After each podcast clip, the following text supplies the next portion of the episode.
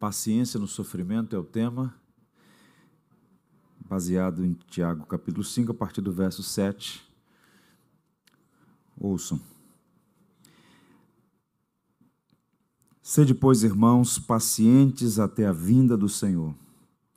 Eis que o lavrador aguarda com paciência o precioso fruto da terra, até receber as primeiras e as últimas chuvas. Sede vós também pacientes e fortalecei o vosso coração, pois a vinda do Senhor está próxima. Irmãos, não vos queixeis uns dos outros, para não serem julgados. Eis que o juiz está às portas. Irmãos, tomai por modelo o sofrimento e na paciência os profetas, os quais falaram em nome do Senhor. Eis que temos por felizes os que perseveram firmes.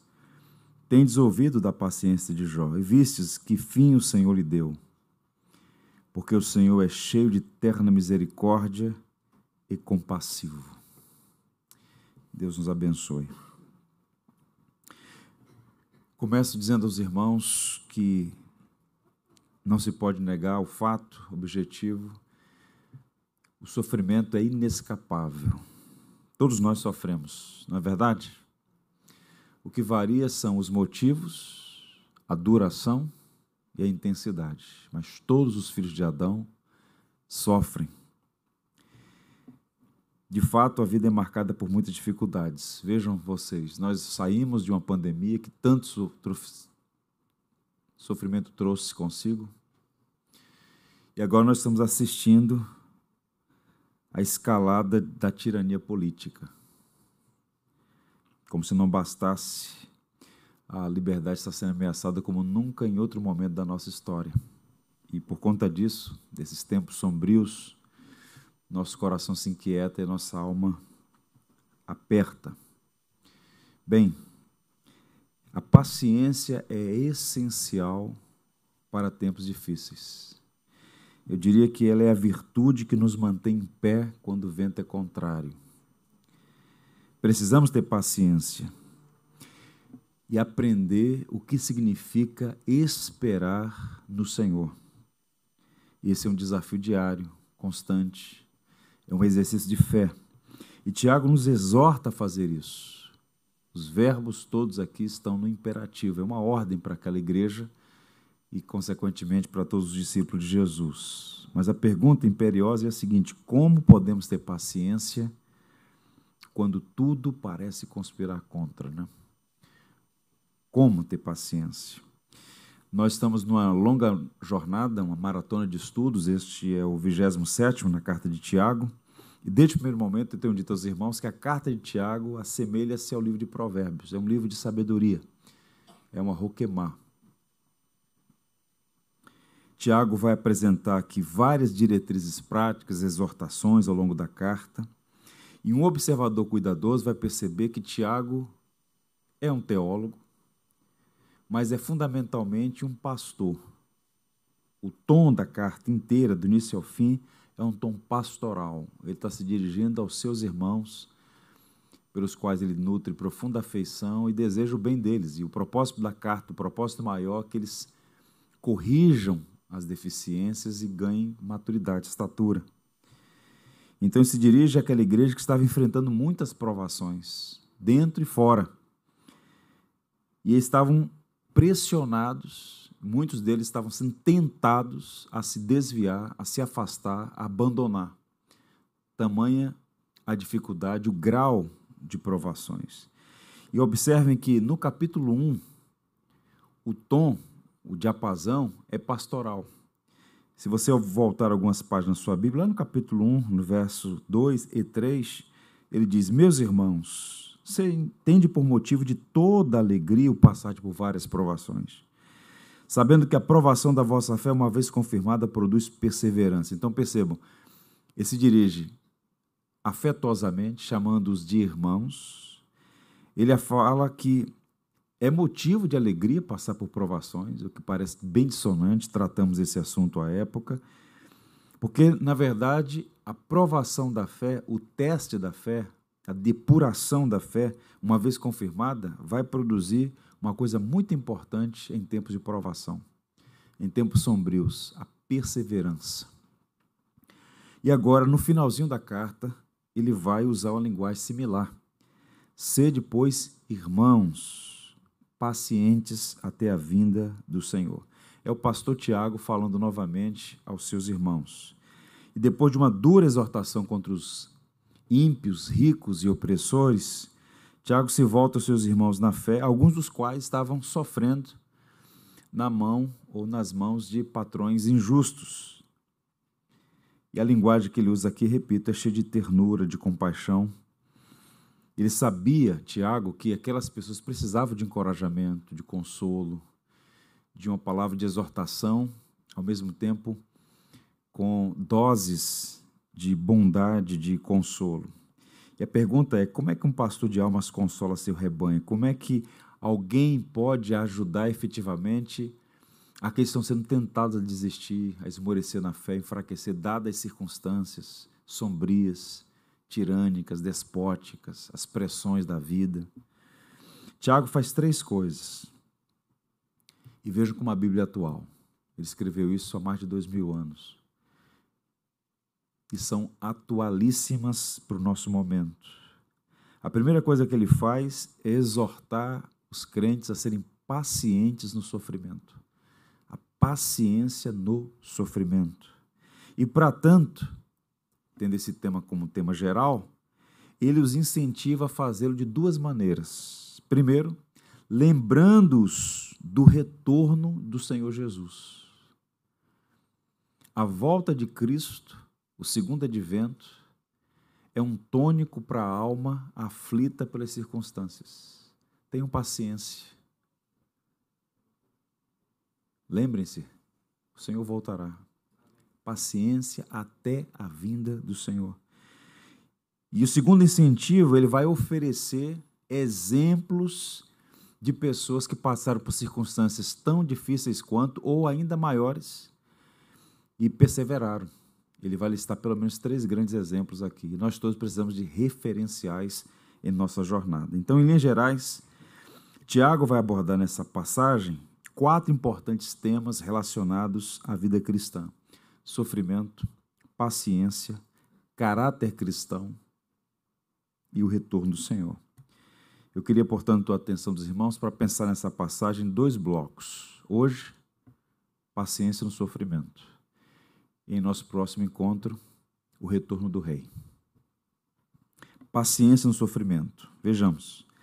Essa palavra ela é chave na estrutura da carta de Tiago, especialmente nessa perícope. E vejam, na forma verbal e na forma substantiva, ela aparece cinco vezes. É impressionante. Paciência e perseverança são, digamos assim, irmãs siameses. Onde uma está presente, a outra está junta. Paciência e perseverança. E é interessante notar porque o verbo traduzido por sede pacientes, aqui na versão ARA que eu tenho, ou na NVI, sejam pacientes, ocorre duas vezes na forma verbal. Se você mantiver a Bíblia aberta, você vai perceber isso no verso 7 e no verso 8. A palavra usada aqui é macrotumel, a palavra, a forma verbal para paciência. E ele usa duas vezes na forma substantiva, macrotomia.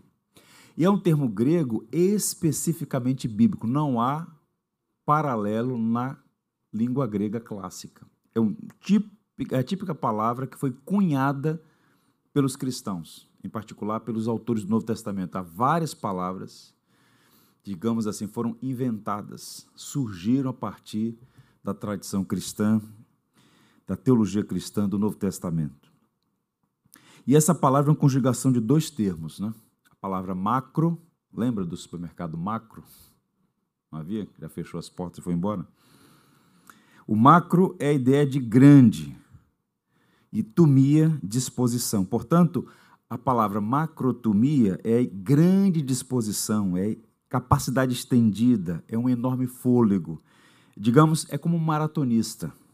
Os crentes devem encher os pulmões pois a corrida é longa. É o que ele está dizendo.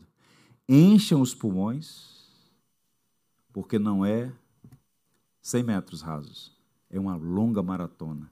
Sejam pacientes até a vinda do Senhor. É a palavra que ele usa. A segunda palavra que aparece aí no verso 11, que é traduzida por paciência, mas na verdade é perseverança. Na forma verbal aparece perseverar e na forma substantiva paciência. No verso 11 é a palavra rupomoné, é uma das que eu mais aprecio na estrutura da língua grega.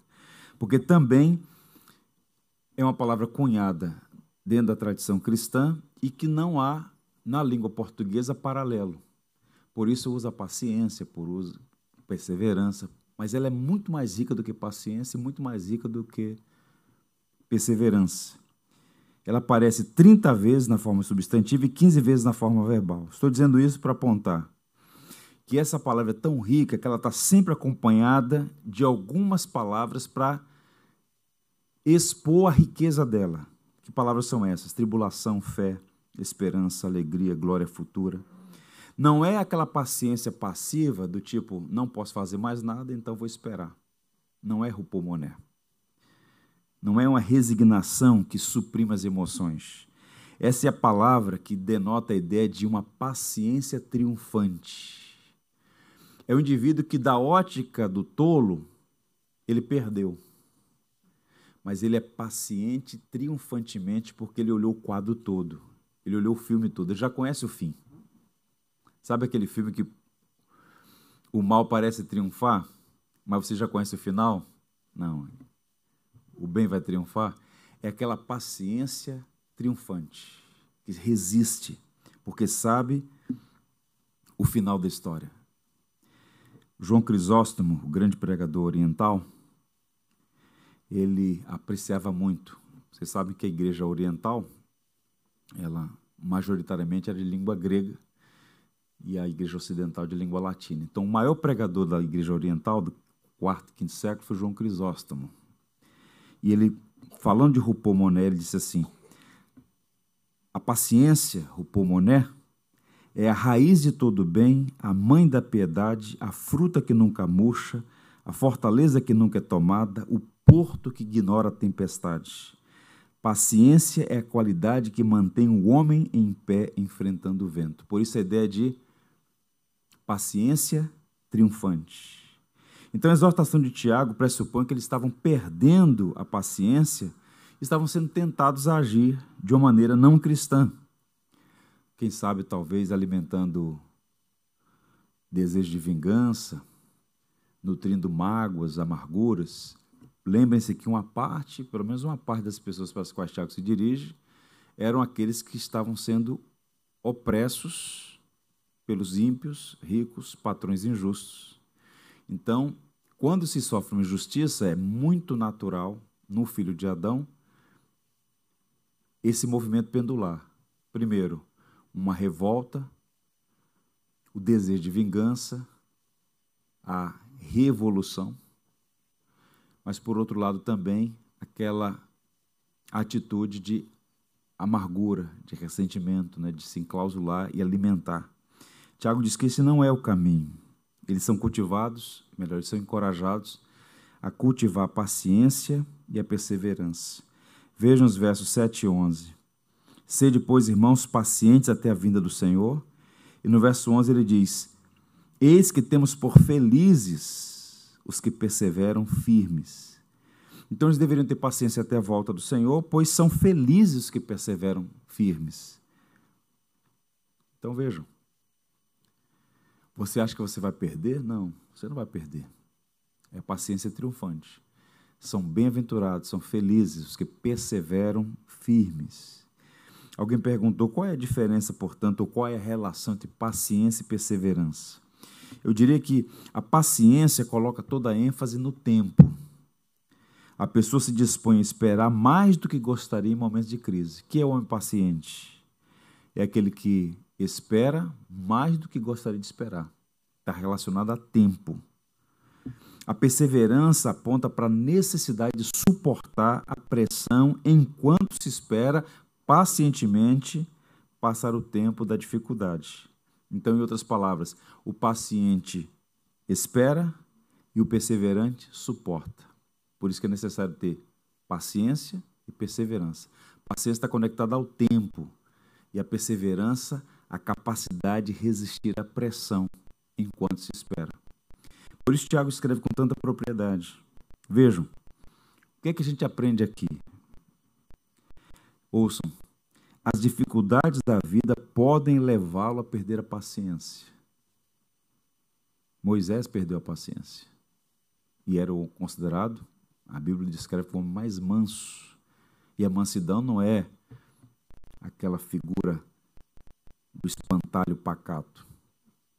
O homem manso é alguém que tem poder sob controle. Moisés era a figura poderosa e controlada, mas em algum momento perdeu a paciência. Então nós todos somos tentados a perder a paciência. Se revoltar ou cair na amargura não são bons caminhos. Qual é a aplicação?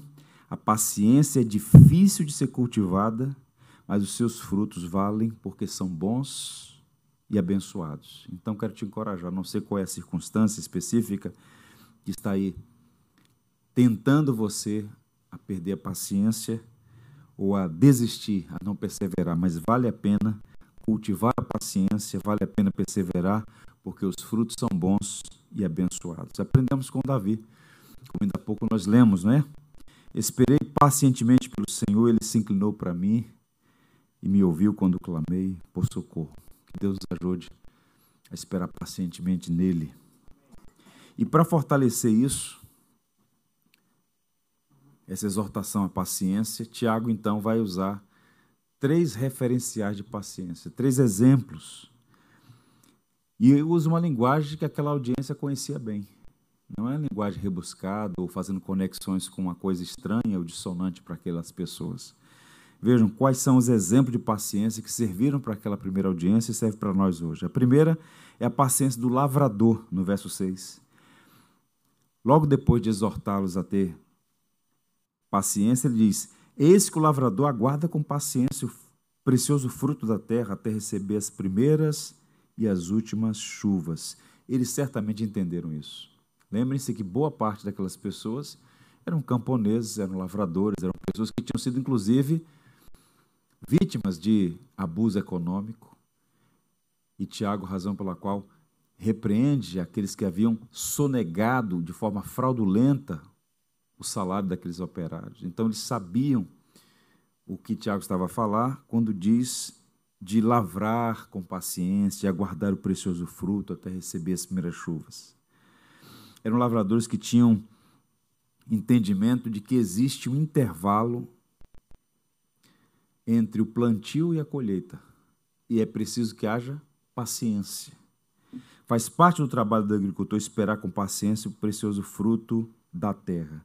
E Tiago usa uma linguagem aqui que é uma linguagem que reverbera o Antigo Testamento, quando ele fala de primeiras e últimas chuvas. Se você pegar Deuteronômio, Jeremias, Isaías, vários profetas, eles falaram que Deus abençoaria o seu povo com as primeiras e as últimas chuvas. O que é isso? Primeiras e últimas chuvas, né? A primeira chuva é chamada de chuva temporã. Caía geralmente entre outubro e novembro. A terra estava seca e essa primeira chuva, a chuva temporã, ela preparava o solo para a semeadura. Então o agricultor, ele aguardava o time. Quando a chuva, a primeira chuva caía, outubro, novembro, o solo estava preparado então para a semeadura. E a chuva última, também chamada de seródia, que caía entre abril e maio, servia para amadurecer sementes que ele havia plantado. Então essa dinâmica da cultura do plantio foi um instrumento para Tiago falar: vejam, vocês sabem, vocês são, alguns de vocês, agricultores. O agricultor não planta hoje e espera colher amanhã. Há um intervalo, há um processo, há etapas que precisam ser respeitadas.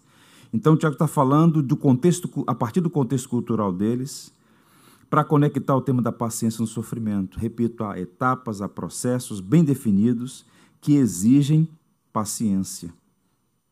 E assim como eles, os agricultores, esperam as chuvas, no devido tempo, deveríamos também nós, devemos nós também esperar a intervenção dos céus até a volta do Senhor. Alguém comentou dizendo assim: a imagem da chuva traz à mente a dependência absoluta de Deus, que controla as condições do tempo. Israel não recebeu uma terra regada pelo Nilo, mas recebeu chuva do céu para que permanecesse dependente de Deus. Então não era um efeito natural, no sentido de sabiam que iria, iria acontecer, mas era uma intervenção que vinha do alto, sobrenatural, a chuva, revelando assim a dependência de Deus que Israel tinha. O verso 8 é um reforço ao que foi dito no verso 7. Veja aí o verso 8. Tiago vai repetir a exortação sobre paciência, mas ele amplia ao dizer: fortalecei o coração.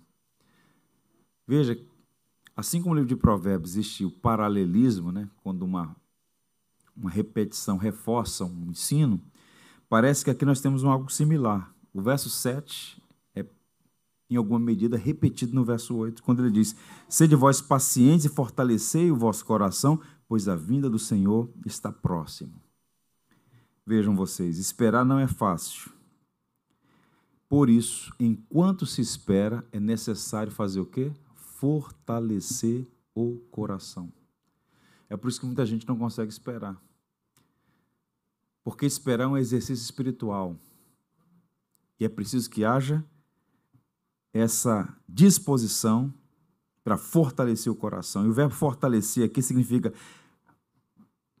colocar algo fixo em algum lugar. Eles deveriam fixar o coração no mais importante, a vinda do Senhor e as suas consequências. Então, nas Escrituras, vejam vocês, a volta do Senhor não é uma fuga, não é uma ilusão, é uma promessa que estimula a paciência. Tente imaginar condição daquelas pessoas. Naquele contexto, não havia o que em tese, existem as chamadas democracias ocidentais, não é? direitos constitucionais, processos que devem ser respeitados, o direito ao contraditório, o direito amplo à defesa. Havia muitos abusos, onde os mais fortes oprimiam os mais fracos.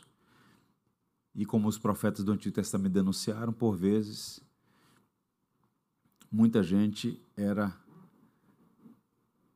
ultrajada nos seus direitos e tinha os seus a sua vida né, prejudicada por conta de abusos e tudo. Mas o que está acontecendo aqui?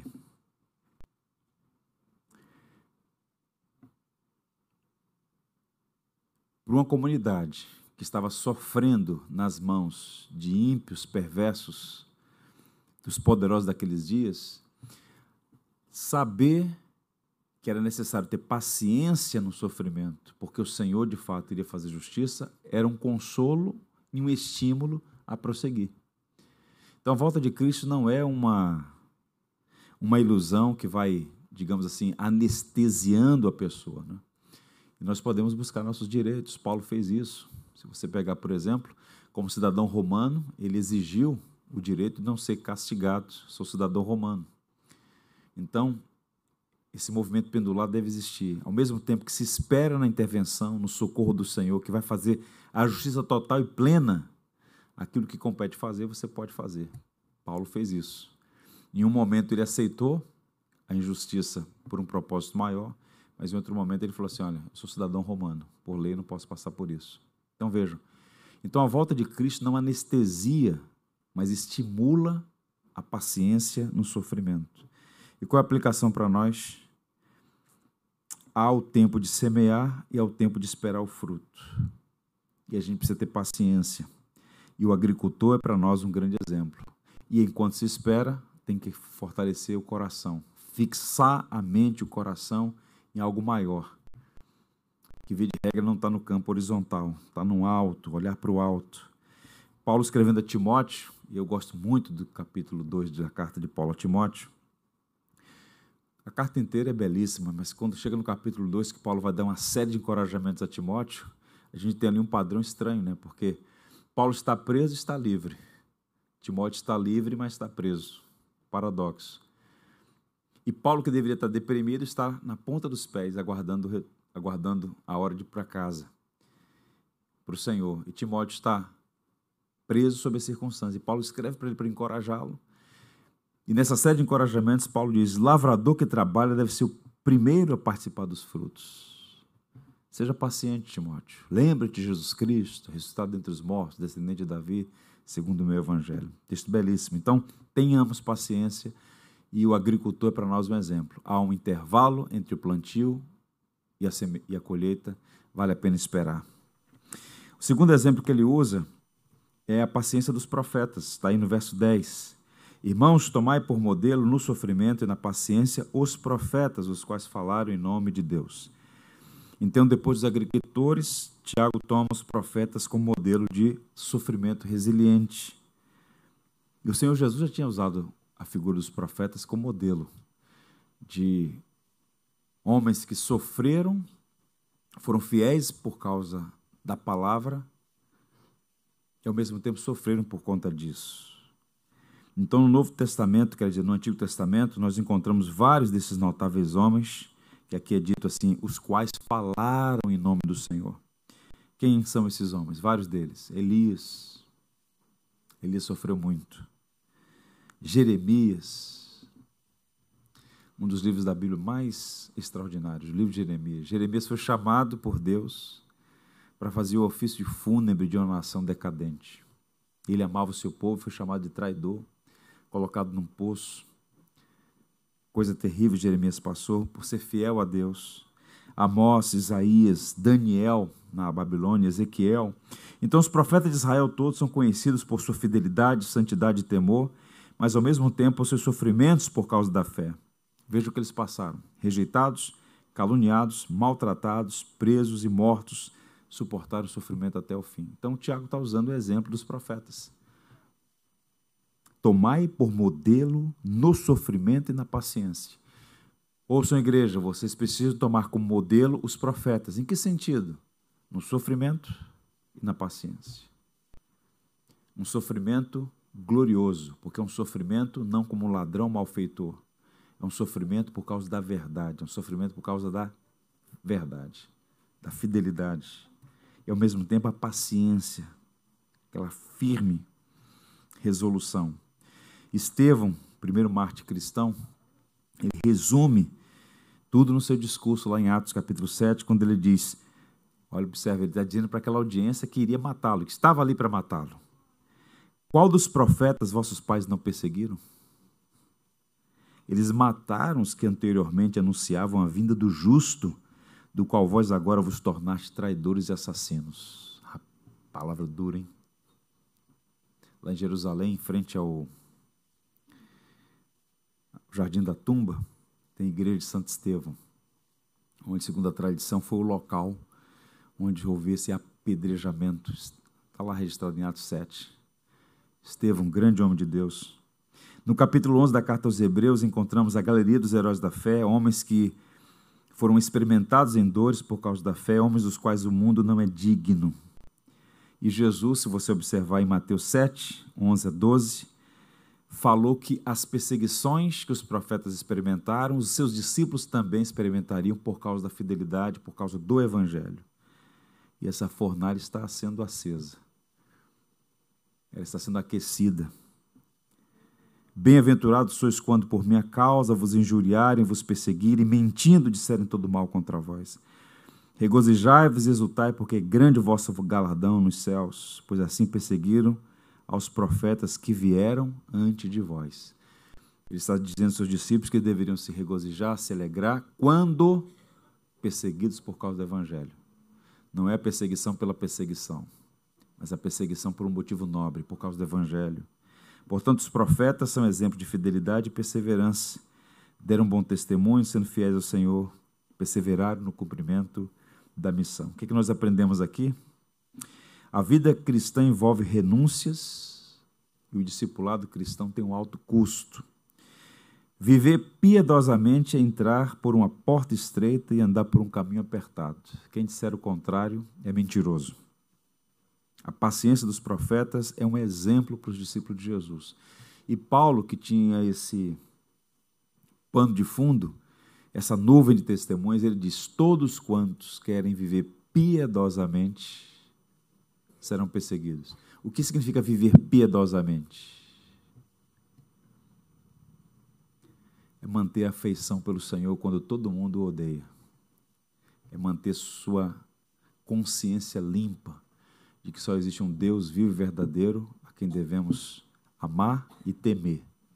Não temam quem pode matar o corpo, mas temam aquele que pode matar o corpo e lançar a alma no inferno. Por isso vale a pena temer a Deus e a Deus somente. E por fim, ele fala da paciência de Jó. Verso 11.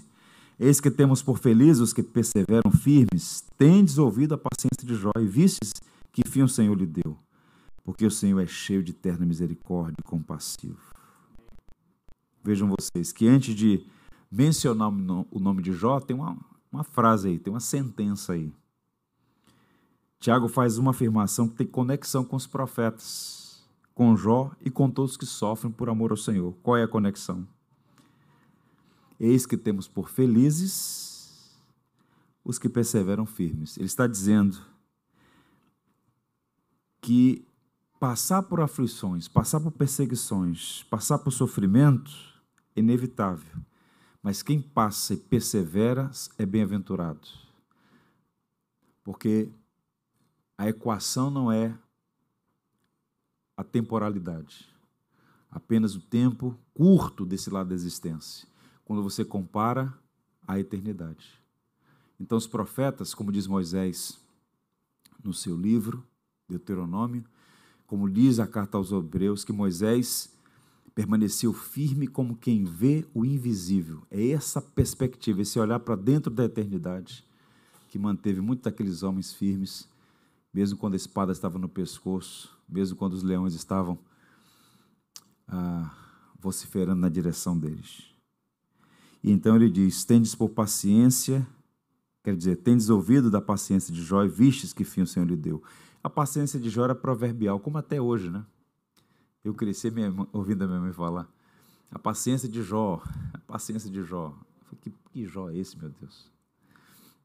Até acessar o livro de Tiago, em que Tiago fala: Tendes ouvido a paciência de Jó. E todo bom judeu conhecia o livro de Jó, a história de Jó. E Jó é um clássico, é um drama épico, não é um livro de ficção, como os escarnecedores liberais sugeriram no século XIX, e tantas almas perturbou por conta disso. O livro de Jó é um livro singular, porque foi escrito em prosa e apresenta um conteúdo, uma espécie de debate né, sobre um tema denso, a Teodiceia, de natureza poética. Warren Wisby diz assim: o livro de Jó não é uma ficção religiosa, não, Jó não foi um personagem imaginário, mas sim uma pessoa real. Ezequiel falou sobre ele, Tiago dá um testemunho desse fato. E uma vez que foi um homem real, com experiências reais, Jó é capaz de nos contar aquilo que precisamos saber sobre a vida e seus problemas no mundo real. E é por isso que Tiago cita Jó.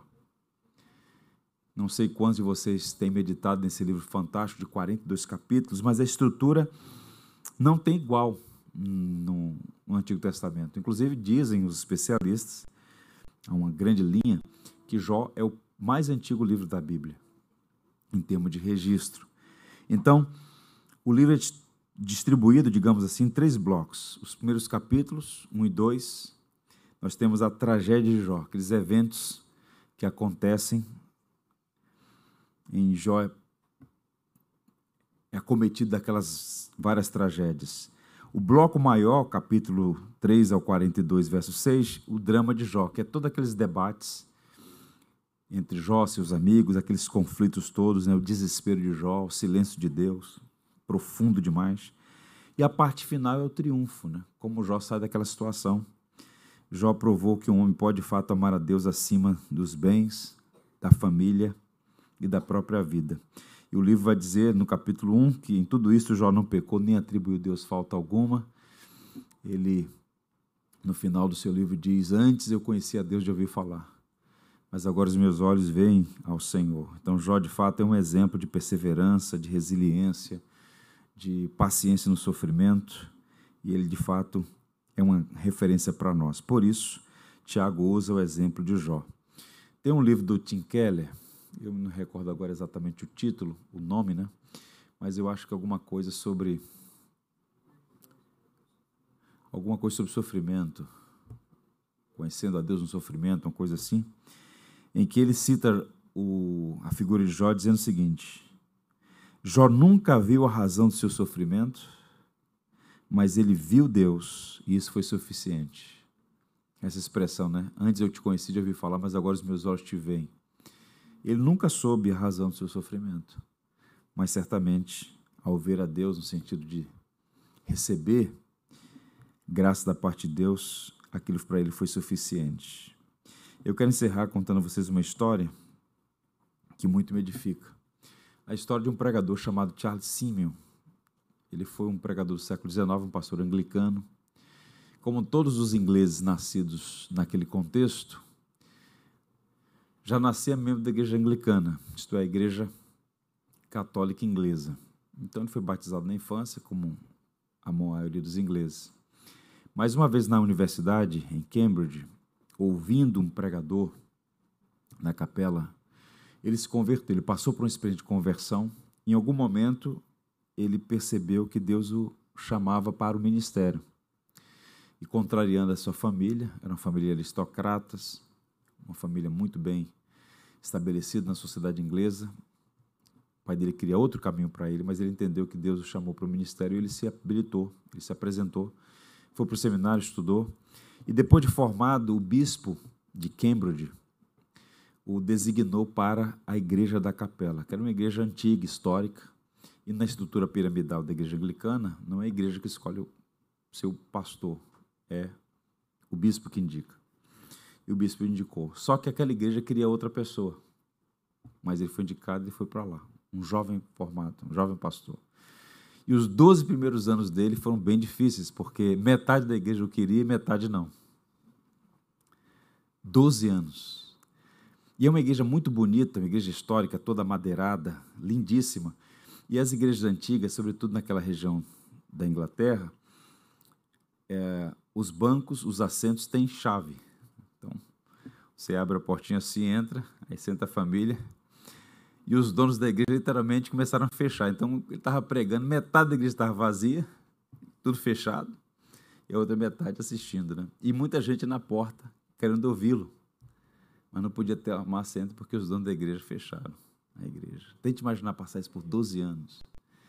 Aí ele começou a fazer a oração SL e deu certo. Vocês sabem qual é a oração SL? Salve e leva. E o Senhor começou a salvar aquela raça de circuncisos. E a igreja experimentou um crescimento fantástico. O fato objetivo é que ele passou 54 anos em Cambridge. E no final do seu ministério, ele foi um grande pregador, Charles Simeon. E no final do seu ministério, ele é recebido pelo rei da Inglaterra e ele oferece 21 volumes de pregação ao longo de 54 anos. Ele pregou a Bíblia inteira. Ele é chamado de o Jó da Inglaterra, um homem que sofreu, passou muitas lutas, mas Deus deu a ele vitória. Ele foi um homem que teve paciência no sofrimento.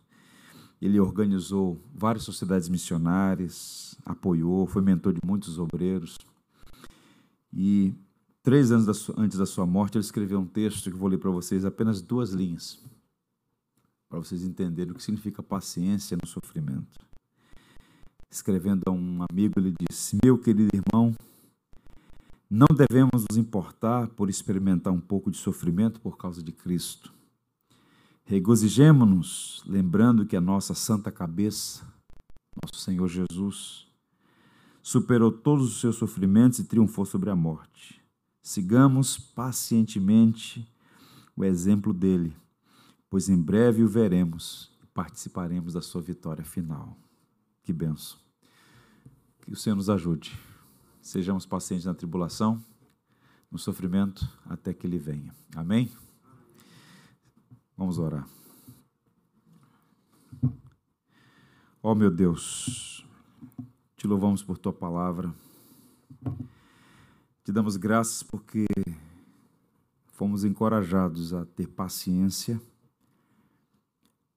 no sofrimento até que o Senhor venha. Te louvamos porque o Senhor nos dá este mandamento e ao mesmo tempo nos ajuda com tantas boas referências. tal como os agricultores, ajuda-nos a entender que há um intervalo entre o plantio e a colheita e que é preciso esperar a chuva que vem do alto, as primeiras e as últimas. Ajuda-nos, Senhor, a olhar para o exemplo dos profetas que foram fiéis e perseveraram até o fim no cumprimento da missão. Ajuda-nos a olhar para o exemplo de Jó, que passou por tantas provações dificílimas, mas o Senhor lhe deu graça e ao final da sua jornada ele disse: Antes eu te conhecia de ouvir falar, mas agora os meus olhos te veem. Ó Senhor, fortalece a fé dos meus irmãos, fortalece o coração, enquanto estamos nessa jornada, sujeitos a tantas lutas e provações.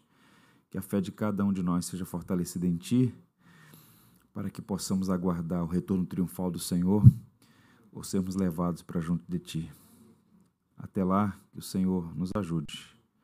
Oramos agradecidos em nome de Cristo, que suportou a cruz em nosso lugar, pela alegria que lhe estava proposta e por amor a nós. Em nome dele. Amém. Tenham todos um bom descanso. Uma boa noite.